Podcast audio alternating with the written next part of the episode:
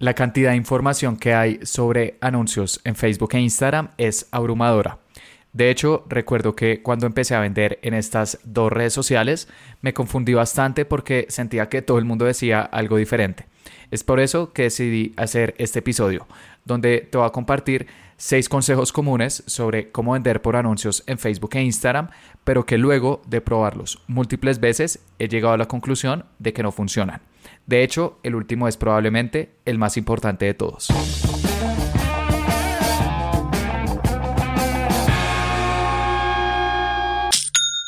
Hola, bienvenido a Aprende y Vende. Mi nombre es Felipe y el objetivo de este podcast es ayudarte a vender a través de anuncios en Facebook e Instagram, compartiéndote cuáles son las estrategias que utilizo en mi día a día con mis clientes para que tú también las apliques con tu negocio. Y el día de hoy te quiero hablar sobre cuáles son consejos comunes que hay sobre anuncios en Facebook e Instagram, pero que luego de probarlos en múltiples ocasiones me he dado cuenta que no funcionan. Y yo entiendo que cuando uno eh, está aprendiendo sobre este tema hay un millón de artículos, un millón de videos, un millón de podcasts. Y precisamente este es un episodio que me hubiera ayudado muchísimo a aclarar dudas que son muy comunes sobre eh, esta industria, pero que es importante tener claras para poder generar la mayor cantidad de ventas posibles. Y de hecho hay varias de estas recomendaciones que Facebook mismo da, pero que me he dado cuenta que no son del todo ciertas. Así que em, veamos la primera. Una recomendación común em, es cuando una cuenta es nueva, se debe invertir en campañas de alcance o de reconocimiento de marca.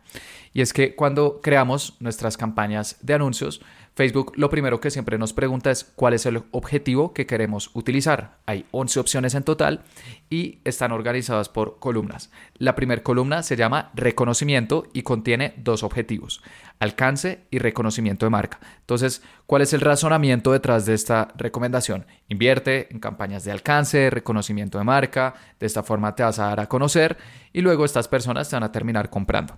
Sin embargo, esto tiene un problema importante y es que el algoritmo eh, de Facebook ya sabe las acciones que las personas toman y dependiendo del objetivo de campaña que selecciones, vas a llegarle a grupos de personas distintos.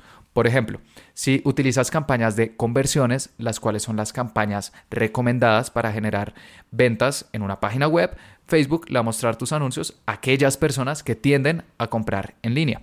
Por otro lado, si utilizas el objetivo de mensajes, le vas a llegar a personas que tienden a abrir conversaciones en Facebook Messenger, Instagram Direct o WhatsApp con otros negocios. Y así con todos los objetivos de campaña. Si seleccionas alcance o reconocimiento de marca, no le estás diciendo a Facebook que quieres que las personas tomen una acción puntual, sino que simplemente quieres llegarle a la mayor cantidad de personas posibles con alcance y con reconocimiento de marca simplemente quieres llegarle a personas que se acuerden de tu marca, de ahí su nombre, reconocimiento de marca. Pero eso no es ninguna acción específica, no es que eh, te compren, no es que abran una conversación contigo, que llenen algún formulario, etc. Por lo que es muy común ver con estos objetivos de campaña que no obtengan los mejores resultados, que tengan un alcance muy alto, que muchas personas vean nuestros anuncios, pero luego cuando entramos a medir acciones más puntuales no hicieron nada, porque precisamente para eso fueron creados. Em, de hecho, eh, recientemente he estado asesorando eh, cuentas que están empezando con su publicidad en Facebook e Instagram y siempre les recomiendo utiliza el objetivo de campaña que está alineado con lo que quieres conseguir. Si quieres que las personas te compren en tu página web, utiliza campañas de conversiones. Si quieres que las personas te hablen por WhatsApp, algo muy útil para empresas que aún no tienen un sitio web, utiliza campañas de mensajes. Si quieres recolectar prospectos, por ejemplo, correos electrónicos, utiliza campañas de generación de clientes potenciales. Incluso si estás empezando, para que de esta forma como que entrenes a Facebook diciéndole qué es lo que quieres conseguir y no que simplemente estés pagando por métricas de vanidad, como yo lo llamo, que es cuando pagamos únicamente por alcance, impresiones o no sé, likes o reproducciones de video, que también es algo que sucede con campañas de interacciones o de mm, reproducciones de video. Estas campañas de alcance, eh, reconocimiento de marca o incluso eh, reproducciones de video o interacciones, recomiendo utilizarlas con empresas grandes, empresas que están invirtiendo mínimo 10 mil dólares al mes y quieren tener campañas pequeñas, aumentando sus interacciones o que más personas vean sus videos o simplemente llegándole a muchas personas, pero porque ya tienen una serie de campañas que les están generando ventas consistentes y quieren invertir en estas pequeñas campañas que se les conoce como branding. Y es cuando eh, pagamos para que muchas personas nos vean y ya. Y claro, es probable que nos compren, pero probablemente en seis meses, un año, dos años, puede que nunca compren. Em, y para poder tener el flujo de caja, para poder soportar eso, necesitas tener un presupuesto alto. Así que Personalmente no estoy para nada de acuerdo con esa recomendación de utilizar campañas de alcance, de reconocimiento de marca, em, con cuentas nuevas, porque lo más probable es que se esté quemando ese dinero. Se deben seleccionar objetivos que efectivamente nos dan resultados y luego, cuando ya estés en un nivel de ventas mucho más alto, puedes considerar invertir en estas otras campañas, pero igualmente con un presupuesto más bajo para cuidar toda tu rentabilidad. El segundo consejo común sobre Facebook Ads con el cual no estoy de acuerdo es con colocar un interés por conjunto de anuncios. Esta es una recomendación que era muy común hace algunos años, em, hace 3, 4, 5, 6 años, y era colocar únicamente un interés en cada uno de nuestros conjuntos de anuncios para saber exactamente cuál era el que mejores resultados daba. Y en esa época Facebook estaba empezando. La plataforma de anuncios aún era muy nueva, está en su, en su etapa de infancia por lo que tenía sentido ser así específicos, así de granulares para tener control total sobre Facebook, cómo invertía nuestro presupuesto. Sin embargo, eh, ellos han invertido billones de dólares en esta plataforma de anuncios en su algoritmo y cada vez es más inteligente. Y de hecho, hoy en día lo que mejor funciona es tener públicos más consolidados, es decir, con múltiples eh, intereses también con tamaños más grandes, agrupándolos, por ejemplo, por em, perfiles de clientes mejor y eh, enfocar nuestras pruebas ya no tanto en la segmentación, sino mejor en los anuncios, porque esa es una variable en la cual Facebook aún no nos puede ayudar. Facebook nos puede ayudar a llegarle a personas correctas, pero el contenido de nuestro anuncio, la imagen, el video, el texto es algo que depende 100% de nosotros. Por lo que utilizar esta estructura de campaña tan fragmentada, con múltiples conjuntos de anuncios muy pequeños, también con presupuestos muy pequeños, eh, está en contra de lo que necesita un algoritmo inteligente, que generalmente es grupos de personas grandes, amplios. Con esto les estamos dando muchos públicos pequeños. Y además, algo común cuando se utiliza un interés por conjunto de anuncios es que los resultados los primeros días puede que sean buenos, porque efectivamente pues son personas muy muy específicas, pero luego de una o dos semanas, ¡pum!, los resultados bajan porque Facebook sencillamente se quedó sin personas, el tamaño del público es muy pequeño. Entonces también para obtener resultados más consistentes se recomienda agruparlos por temáticas similares, perfiles de clientes similares y mejor enfocar las pruebas a nivel anuncio.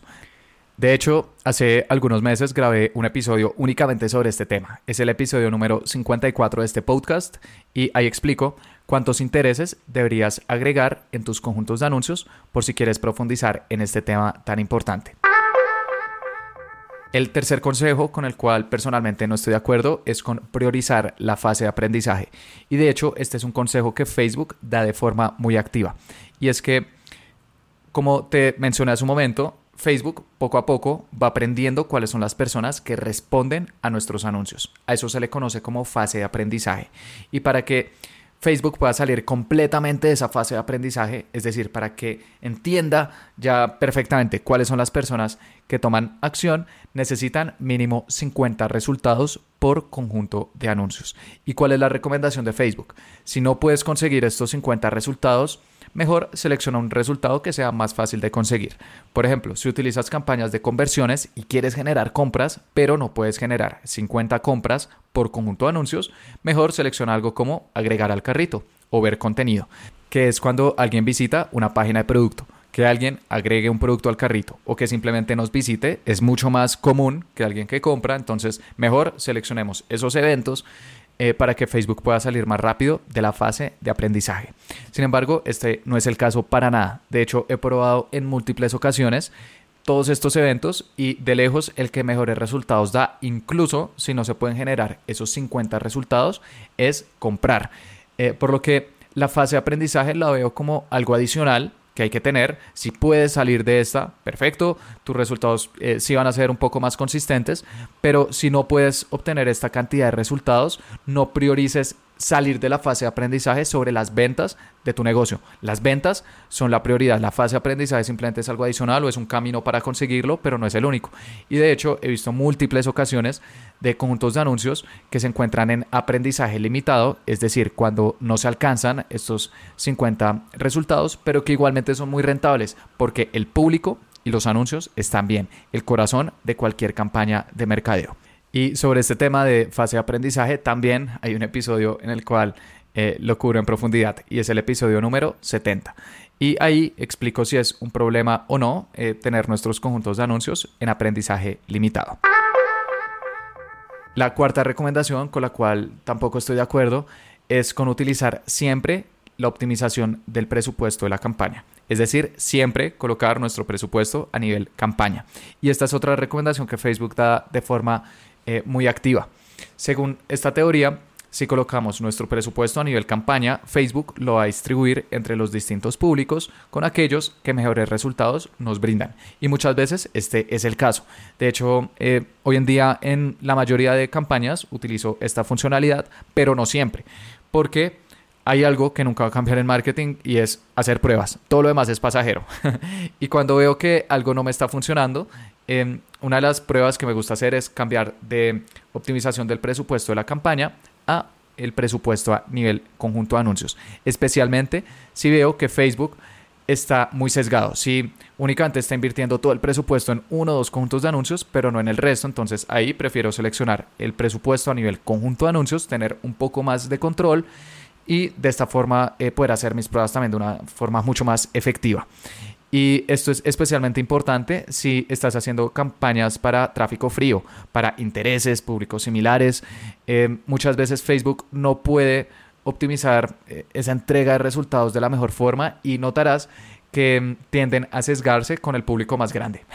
si encuentran que hay un público que es especialmente grande, ese es el que va a recibir la mayor cantidad del presupuesto y puede que no sea lo mejor para las ventas de tu negocio. Entonces ten mucho cuidado con esta funcionalidad del presupuesto de la campaña. La puedes utilizar, claro que sí. Eh, por ejemplo, con retargeting es muy efectiva o si tienes presupuestos altos, pero si no te está funcionando, Em, no lo tomes como una regla que siempre aplica, sino que cambia esta configuración ahí directamente dentro de la campaña. Lo puedes hacer, apagas la optimización del presupuesto de la campaña y pruebas el presupuesto a nivel conjunto de anuncios. De hecho, eh, tengo un cliente con el cual únicamente utilizamos el presupuesto a nivel conjunto de anuncios, porque hemos utilizado el presupuesto a nivel campaña y no funciona. Hemos probado los mismos públicos, anuncios y Facebook no puede entregar nuestros anuncios de la misma forma de la cual nosotros lo hacemos. Entonces ya sabemos, eh, funciona específicamente con esa cuenta y de ahí la importancia de constantemente estar haciendo pruebas dentro de nuestras propias cuentas, porque hay cosas que no siempre aplican, son buenas prácticas, pero debemos mirarlas con lupa. La quinta recomendación, con la cual tampoco estoy de acuerdo, em, es con creer que las pujas manuales serán siempre la solución. Eh, ¿En qué consiste esto? En que cuando estamos creando nuestras campañas podemos decirle a Facebook el costo por resultado máximo que queremos conseguir. Entonces podemos colocar Facebook, quiero conseguir un costo por eh, por ejemplo, compra de máximo 5 dólares o un costo por conversación, si estás utilizando campañas de mensajes, de máximo un dólar. O si estás recolectando mm, clientes potenciales, máximo un costo por cliente potencial, no sé, 2, 3 dólares. Y esto suena bien en teoría, porque quiere decir que siempre vamos a ser rentables, pero no es el caso, por dos razones. La primera es que cuando se utilizan estas pujas manuales, es el nombre técnico, muchas veces Facebook ni siquiera puede entregar nuestros anuncios. Es decir, dice no puedo conseguir este costo por resultado y tus campañas ni siquiera se muestran. Por lo que no puedes hacer ningún tipo de prueba, digamos que todo está pausado. Y el segundo problema es que algo que he notado es que después de dos a cuatro semanas, si Facebook no puede mostrar una campaña que está utilizando pujas manuales, simplemente como que ya las deja de tener en cuenta y empieza a mostrar nuestros anuncios con normalidad, como que ya no importa ese, ese, ese costo que habíamos colocado. Entonces, las pujas manuales no es que sean la solución. Eh, si tu público no está bien, si tus anuncios no están bien, no hay puja manual que vaya a arreglar eso. Lo que realmente lo va a arreglar es constantemente estar haciendo pruebas dentro de tu cuenta, estar viendo cuáles públicos responden, cuáles no, cuáles anuncios están resonando con las personas, cuáles no, y poco a poco vas mejorando tu estrategia. Porque lo más importante cuando estás haciendo em, campañas en una plataforma de anuncios no son las ventas que estás generando, sino la información que estás recolectando y si sabes leerla, luego las ventas van a ser una consecuencia de eso. Y precisamente estas pujas manuales evitan que recolectemos toda la información que podamos, porque Facebook está limitado, está atado de manos. Y de hecho, el 95% de las veces utilizo pujas automáticas, es decir, no coloco nada en esa sección de control de costos, lo dejo en blanco y dejo que Facebook muestre mis campañas con normalidad porque sé que estoy recolectando información y luego si la sé leer eh, las ventas de mis campañas cada vez van a ser mejores y sé que terminaré con un costo por resultado menor incluso del que habría colocado en mi puja manual. Hay un episodio de este podcast en el cual también hablo únicamente sobre estrategias de puja porque es un tema que uno digamos que cuando está empezando no entiende del todo, es como una opción ahí que aparece, pero no sé, no, no es muy claro Facebook en qué consiste, así que hice un episodio únicamente sobre este tema, es el episodio número 40, así que si deseas lo puedes escuchar, ahí explico en detalle todas las estrategias de puja que Facebook nos ofrece y cuál es la que siempre recomiendo, que de hecho son estas pujas automáticas. Y por último, el sexto consejo con el cual no estoy de acuerdo y que en mi opinión es el más importante de todos es con editar nuestros anuncios cada tres días. Según esta recomendación, deberíamos publicar nuestras campañas y si después de dos o tres días no están funcionando, deberíamos apagarlas. Sin embargo, eh, esto es un inconveniente por dos razones claves. La primera es que Facebook eh, con el paso de los días va aprendiendo. Incluso si estás en aprendizaje limitado, Facebook va aprendiendo desde las personas que ven tus anuncios, le dan clic, visitan tu WhatsApp o tu página, toda esa información que Facebook va recolectando con el paso de los días. Y con dos o tres días, pues no les estás dando tiempo suficiente, por lo que constantemente tus campañas se están reiniciando. Y la segunda razón por la cual esto es un problema de editar tan rápido nuestros anuncios es porque Facebook a raíz de una actualización que Apple hizo, que es iOS 14 en sus dispositivos iPhone y iPad en abril del 2021, está enviando la información a Facebook con una demora entre 2 y 3 días. Es decir, Facebook recibe información de usuarios iOS con una demora de 48 a 72 horas. Ellos ya lo han hecho oficial. Y si esperas únicamente 2 o 3 días, ¿qué va a suceder? Que Facebook aún no ha recibido gran parte de esta información y no vas a estar viendo, por ejemplo, las personas que utilizan iPhone y iPad que respondieron a tus anuncios y que representan generalmente entre un 20 a un 50% del tráfico, dependiendo de tu mercado, por lo que no tienes información suficiente, vas a estar completamente sesgado y además Facebook sigue aprendiendo. ¿Cuánto tiempo eh, recomiendo esperar? Mínimo 7 días. Si necesitas mejorar tus resultados muy rápido, puedes esperar 5 días, pero no recomiendo bajar de 5 días para darles suficiente tiempo a Facebook y además asegurarnos que cuando leamos nuestras campañas ya están incluidos estos resultados de Apple. Y de hecho, en un curso que lancé recientemente sobre cómo vender por anuncios en Facebook e Instagram, hay un módulo específico sobre cómo manejar nuestras campañas de anuncios a través de una metodología que yo me inventé que se llama el semáforo de decisiones, para que cada vez que mm, nuestras campañas estén andando, leamos la información de forma correcta y de esta forma nuestras ventas cada vez vayan subiendo más. Puedes revisar mi curso online en mi página web felipevergara.co.co slash curso guion online. O también en mi cuenta de Instagram, en mi biografía, está el link. Y por último, al final de cada podcast estoy recomendando un libro que me haya gustado, que me haya aportado, para que si tú tienes la oportunidad algún día también lo leas. Y el libro que te quiero recomendar el día de hoy se llama Surrounded by Idiots, del autor Thomas Erickson. Eh, surrounded by Idiots, la traducción sería como rodeado de idiotas. y es un libro que nos habla sobre las diferentes personalidades que tenemos los seres humanos y cómo es una tendencia natural esperar que los demás piensen y se comporten como nosotros. Pero como esto naturalmente la gran mayoría de veces no es el caso por una cuestión de probabilidades, creemos que los demás son idiotas porque no son como nosotros. Entonces, este es un libro que nos habla sobre cuáles son las cuatro principales categorías de personalidades que mm, tenemos los seres humanos. Obviamente, dentro de cada una, pues hay eh, digamos que diferentes ramas, tampoco es que todas las personas estén simplemente en cuatro eh, categorías, porque entre estas se mm, entrelazan, pero las principales son personas que tienen una eh, personalidad dominante, personas que tienen una personalidad muy buena para relaciones interpersonales, personas que son serenas y personas que son analíticas.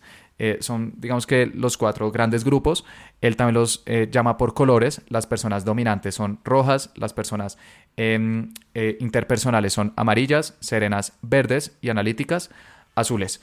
Y este libro nos explica la importancia de reconocer cuál es esa personalidad que está más marcada en nosotros, aprovechar sus fortalezas y también ser consciente de nuestras debilidades para poder em, sacar lo mejor de los otros colores. Como yo lo veo, es intentar sacar lo mejor de cada uno de los grupos para ser personas versátiles, flexibles y por lo tanto tener una mejor relación con los demás. Obviamente no es un eh, trabajo fácil, creo que es un trabajo de toda la vida, pero lo primero es entender eh, cuáles son estos grupos de personalidades que tenemos las personas e intentar sacar lo mejor de cada uno de estos. Así que Surrounded by Idiots, eh, creo que es un libro que no está en español o no lo he visto, pero igualmente la lectura es sencilla, a pesar de que es un libro de psicología, no utiliza, eh, digamos que el lenguaje muy técnico,